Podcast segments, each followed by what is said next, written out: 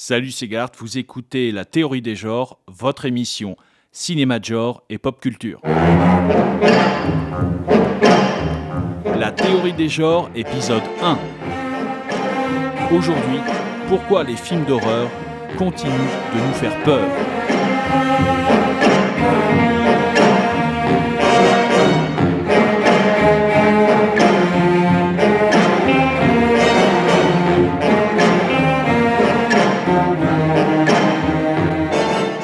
De vous rappeler le moment où, gamin, vous n'aviez pas encore vu de film d'horreur. Essayez de vous rappeler quand la rumeur d'un film d'horreur a précédé son visionnage. L'exorciste par exemple, qui avait rendu fou son casting et qui pouvait rendre fou ses spectateurs. Ou encore Massacre à la tronçonneuse, qui repoussait les limites du regardable dans les scènes de mise à mort. La peur, inspirée par le film d'horreur, commençait par la peur de voir le film. Le public avait su fictionnaliser les interdictions au moins de 12 ans ou de 16 ans pour en tirer des légendes urbaines effrayantes, comme celle qui traînait dans ma cour de récré. La mouche de David Cronenberg pousserait certains spectateurs à s'auto-mutiler. Et que se passe-t-il quand enfin on franchit le cap Quand on met la VHS de Massacre à la tronçonneuse dans le magnétoscope? On entre alors dans un autre monde, celui des fans de films d'horreur, que l'on peut retrouver dans des magazines comme Man Movies ou l'écran fantastique. Or, c'est ici que réside le paradoxe. En fait, les fans de films d'horreur ne célèbrent pas leur passion par le traumatisme que suscitent les nombreux visionnages de films auxquels ils se soumettent, mais bien par un esprit de fun, de plaisir d'enthousiasme sans cesse renouvelé au gré de l'inventivité des scènes de meurtre ou d'apparition de créatures cauchemardesques.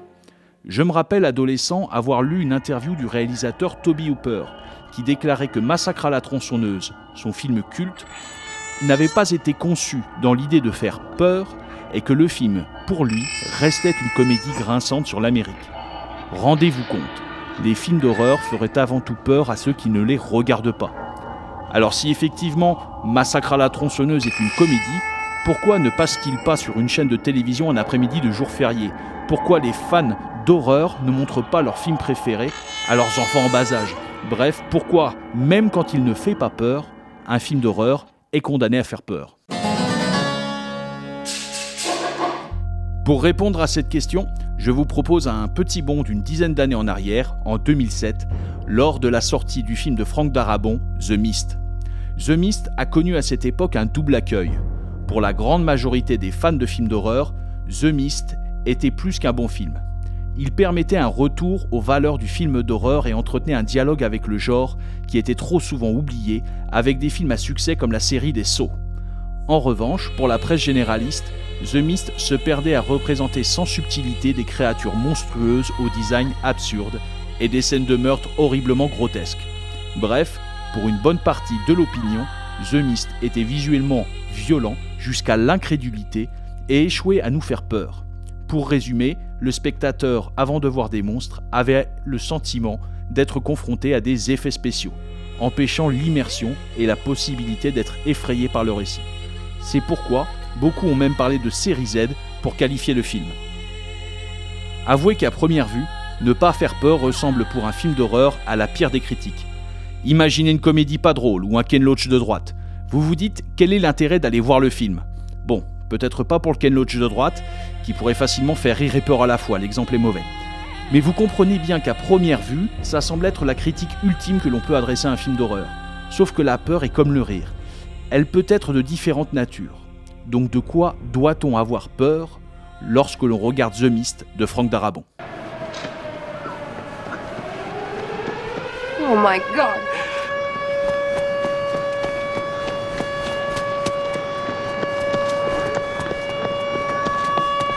Something in the mist!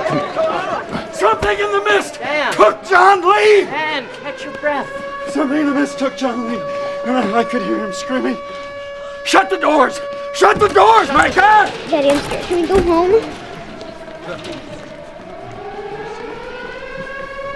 Don't go out there. There's something in the mist. It took John Lee. Screw that. I'm getting to my car. Mister, no!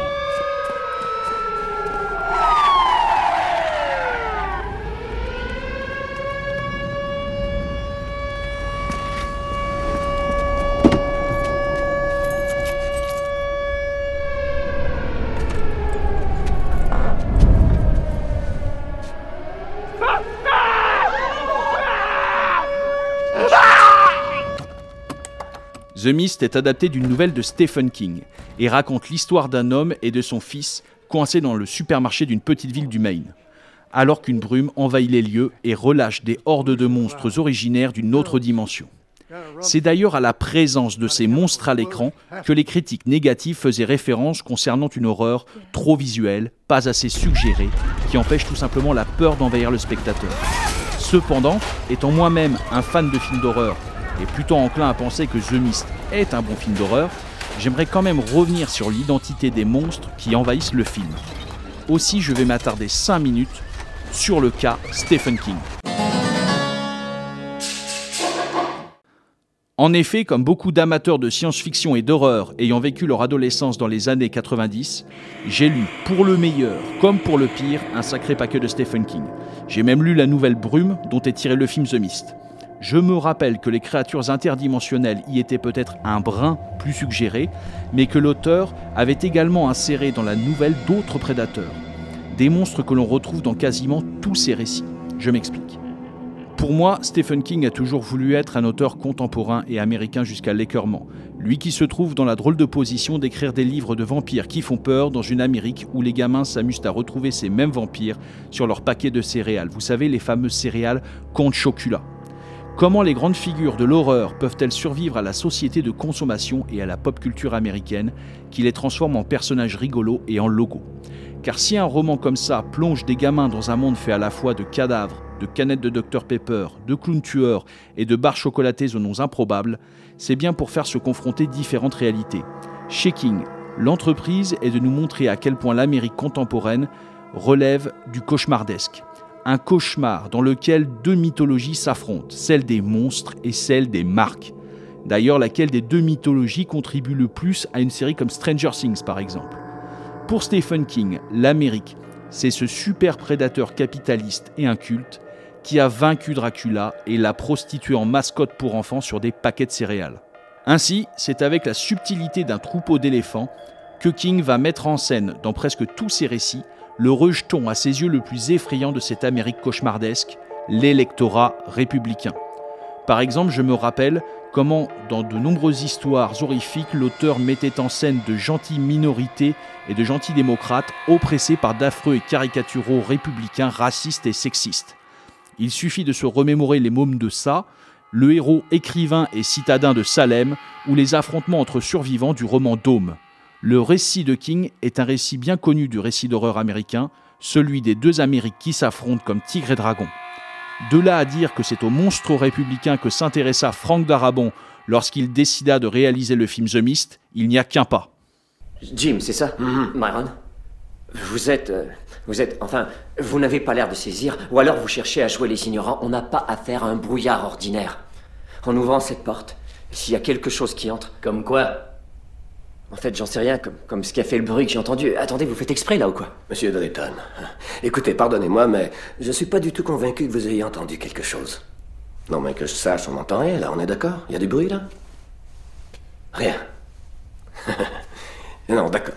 Écoutez, je sais que vous êtes monsieur l'artiste, qui a des relations à New York et à Hollywood et des trucs du genre, mais ça ne vous rend pas mieux que les autres habitants du coin, on est d'accord? Quoi, j'ai déjà dit ça Et j'aime encore moins être ridiculisé ou traité d'imbécile parce que quelqu'un qui a fait l'université crève de trouille. Écoutez, ça ne change En effet, reclus dans leur supermarché, les personnages de The Mist vont non seulement devoir affronter des monstres tentaculaires, mais également l'agressivité et la paranoïa des autres survivants, guidés par une bigote maléfique, reconvertie en leader de fortune.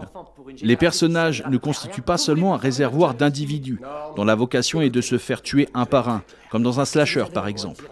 En fait, les personnages constituent davantage un groupe social soumis de manière collective à l'urgence de l'horreur. Ce procédé n'est pas sans rappeler les films de zombies de George Romero, qui observaient l'organisation sociale des personnages de survivants. D'ailleurs, lorsqu'on demanda à Romero comment il avait eu l'idée de mettre en scène des zombies dans la nuit des morts vivants, le réalisateur déclara ne pas avoir tout de suite pensé à des zombies. Il répondit avoir d'abord voulu confronter ses personnages à une catastrophe. Une catastrophe. Look, look at the hole. Holy shit. It was a plane? It was definitely a plane? They said a 737 plane. Steve.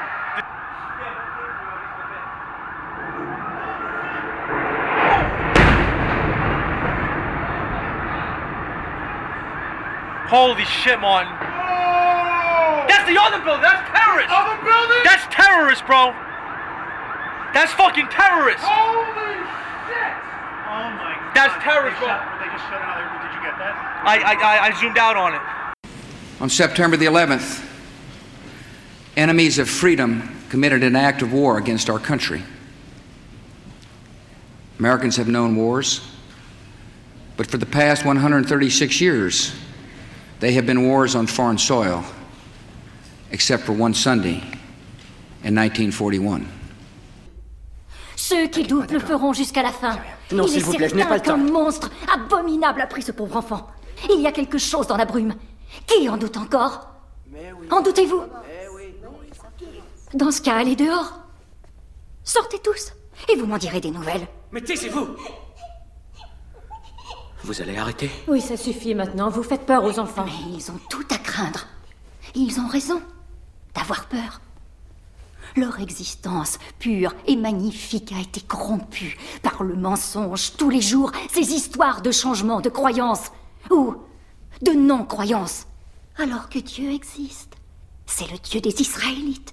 Le Seigneur est sévère et infini est sa rancune, et nous nous sommes moqués de lui depuis beaucoup trop longtemps. Aujourd'hui, il demande à être dédommagé par le sang. L'heure est venue de déclarer votre allégeance, de choisir votre camp. Les racheter et les damner, c'est écrit clairement. Le Seigneur veut l'expiation par le sang. Qu'est-ce que vous dites? Par le sang. Le jeune homme y était le premier. Et c'est à notre tour. Le Seigneur nous appelle. Le comte est en souffrance. Et il faut payer. Il y a eu Abraham qui était prêt à sacrifier son fils unique comme preuve de sa dévotion envers Dieu. Nous a suffi. Je rappelle que le film date de 2007. Or, dans de nombreuses interviews, Darabon a déclaré avoir voulu réaliser The Mist en réaction à la réélection de George W. Bush et à l'engagement de l'armée américaine en Irak. Le réalisateur a même déclaré avoir refusé un budget plus confortable pour pouvoir conserver la fin de son film, une fin qui n'est pas présente dans la nouvelle de Stephen King et dans laquelle le héros tue son fils. En 2007, cette fin rappelle un symbole de la contestation à la guerre en Irak, l'évocation du sacrifice d'Isaac par Abraham, histoire de dire aux gouvernants combien d'enfants allons-nous sacrifier dans votre guerre? Cette image biblique a ainsi pendant un bon moment été le signe que quand elle était reprise dans une chanson par exemple, ses auteurs avaient quelque chose d'important à dire au Parti républicain, comme c'est le cas dans ce morceau de Clutch, Mr. Shiny Cadillacness. Has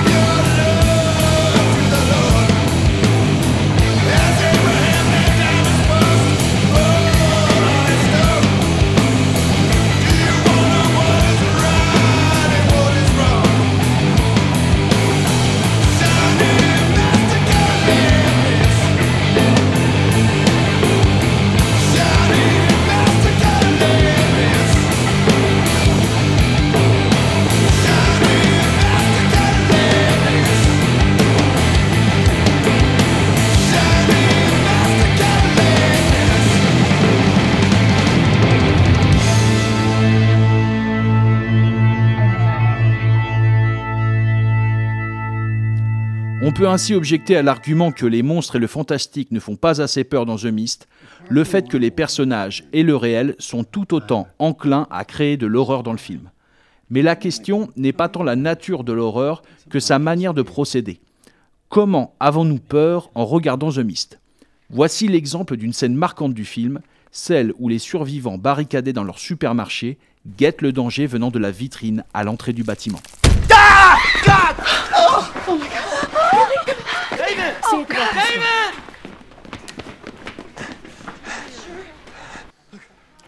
Petit à petit, de mystérieux insectes s'agglutinent sur les parois vitrées, à la vue des survivants qui contemplent la scène avec effroi. Au lieu de faire venir l'horreur d'un coup, Franck Darabon, au contraire, prend son temps et fait durer la scène. Par le montage, il isole des plans serrés sur le visage des personnages effrayés et incrédules. Ce glissement progressif dans l'horreur est renouvelé par l'arrivée d'autres monstres, des créatures volatiles venues se nourrir des insectes, toujours sous les yeux terrifiés des survivants.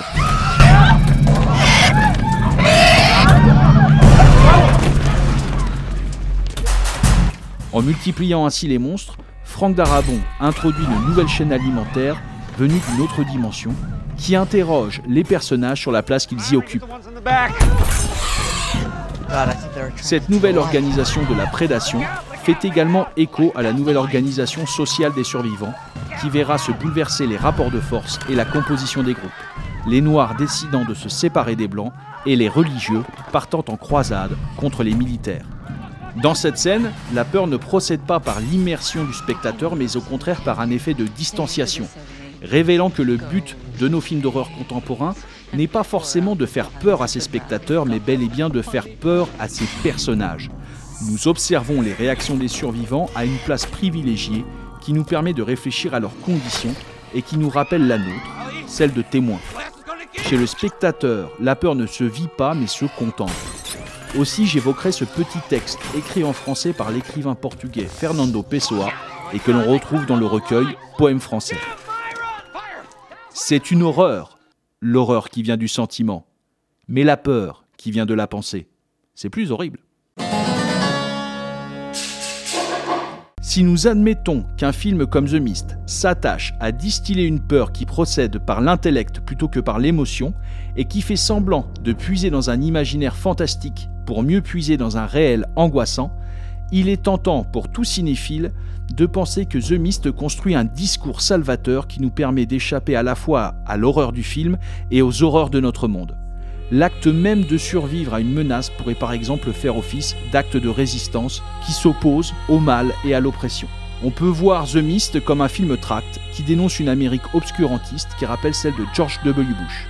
Un film qui s'associe aux personnages tentant de s'opposer à cette société dominante et menaçante. Mais comment adhérer à cette vision en gardant en tête que c'est le héros, l'homme rationnel opprimé par une horde de superstitieux qui, à la fin du film, colle une balle dans la tête de son fils.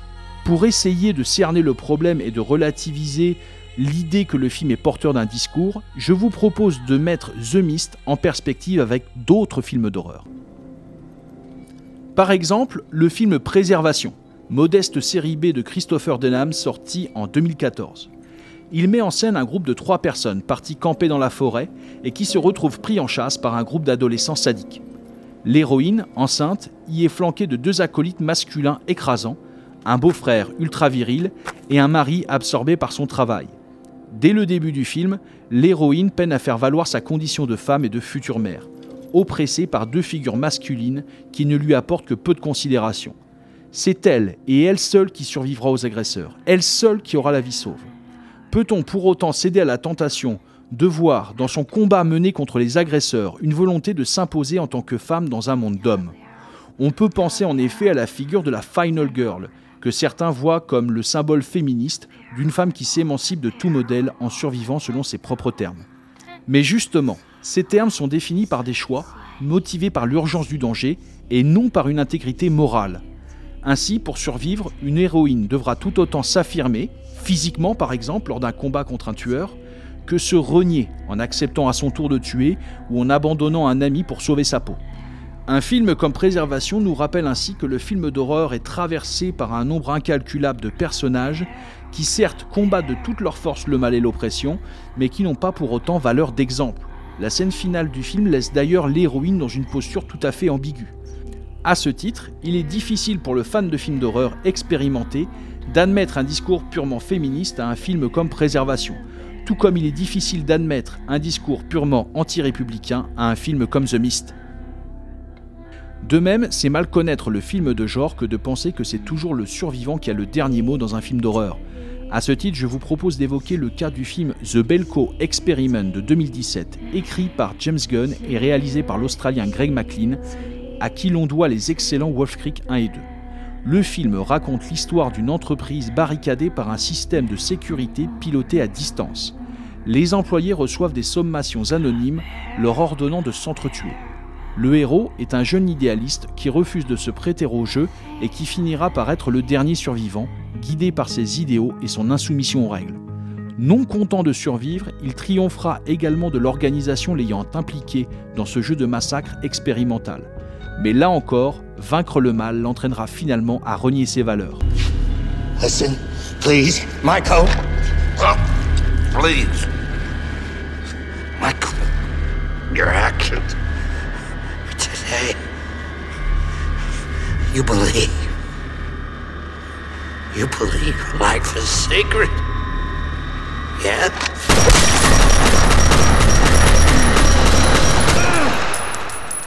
C'est au terme de cette séquence que le spectateur découvrira une vérité dérangeante. La caméra dézoome lentement sur le héros pour se transformer en une image d'écran de surveillance. Sur cette image, la caméra poursuit son dézoom jusqu'à découvrir une multitude d'écrans de contrôle affichant d'autres ultimes survivants venus d'autres expérimentations menées simultanément partout dans le monde. Alors que nous pouvions penser que le héros avait triomphé par la singularité de ses choix, le mur d'images nous montre une infinité de survivants possibles. La fille avec la mitraillette, le fou couvert de sang qui parle tout seul, le gardien Black avec sa machette, l'employé de bureau d'âge moyen prêt à se suicider, ou encore le sadique menaçant la caméra avec son marteau. Chaque image se propose comme une fin alternative au film Belko Experiment, ou comme une suite, ou comme une préquelle, un remake, un reboot. Libre à nous de faire notre marché parmi les différentes propositions. Ce plan final révèle quelque chose de très juste à propos du film d'horreur. Contrairement aux apparences, survivre n'a absolument rien d'exceptionnel. Certains cliffent par exemple lorsque l'ultime survivant est un homme, une femme, un blanc, un noir. Dans ce cas, que dire par exemple du survivant du film Hostel, qui meurt dans les 5 premières minutes d'Hostel 2 Car si nous suivons l'intuition de Greg McLean, voulant que le parcours d'un survivant doit être confronté au parcours d'autres survivants, nous sommes tentés alors de dire que le propos d'un film d'horreur a une valeur lorsqu'il est mis en dialogue avec le genre en règle générale, ses inspirations, ses suites ou ses remakes. Et ce dialogue nous apprend qu'à l'échelle du genre, ce qui survit, ce n'est jamais un homme ou une femme, un blanc ou un noir, un citadin démocrate ou un plouc superstitieux. Ce qui survit en réalité, c'est toujours l'horreur. Ainsi, c'est peut-être sur le plan de la lecture morale que les films d'horreur se révèlent les plus effrayants. Lorsque j'étais adolescent, le succès du film Scream, thriller jouant sur les codes du slasher, avait persuadé les gens qu'il était possible d'envisager le film d'horreur comme un genre qui réconforte les fans par ses références constantes à des codes connus de tous. Pourtant, c'est en poursuivant mon exploration du genre que je me suis rendu compte que ces codes ne constituaient en rien un échappatoire aux horreurs qui m'étaient racontées. Et si je considère encore aujourd'hui que les films d'horreur font peur, même quand ils sont outranciers, ou qu'ils me font rire, c'est parce qu'ils ne cessent de nous rappeler que ni dans la mort ni dans la survie, ni dans la norme, ni dans la minorité, ni dans la société de consommation, ni dans sa contestation, ni dans la croyance, ni dans la rationalité, nous ne trouverons rien, absolument rien de rassurant en ce monde.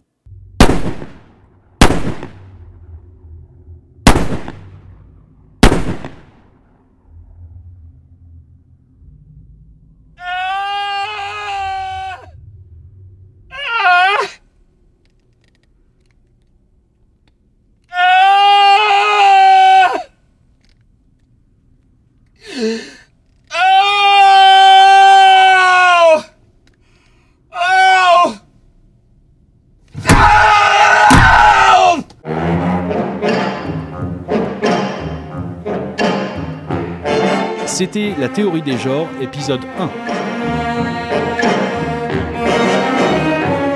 Un remerciement spécial pour le blog La Malle de Manji et pour la chaîne YouTube Ravage Blog.